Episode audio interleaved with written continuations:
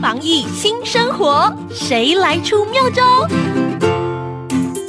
今天便利商店来出招，全民防疫，消费者注重食物的卫生。现在超商 Seven Eleven 把热食自助商品冷藏化，包括关东煮、包子、茶叶蛋及热狗等热门商品变成冷藏式包装，不再受到热食自助区采取时段性贩售的限制。另外，全家便利商店去年就推出超商罕见独有的炖饭生意大利面系列，看好全台医院、文教、办公商圈的消费者对于多元料理的接受度较高，近期冷冻鲜食更成长百分。之四十。目前全民防疫，让冰箱新经济因此顺势兴起。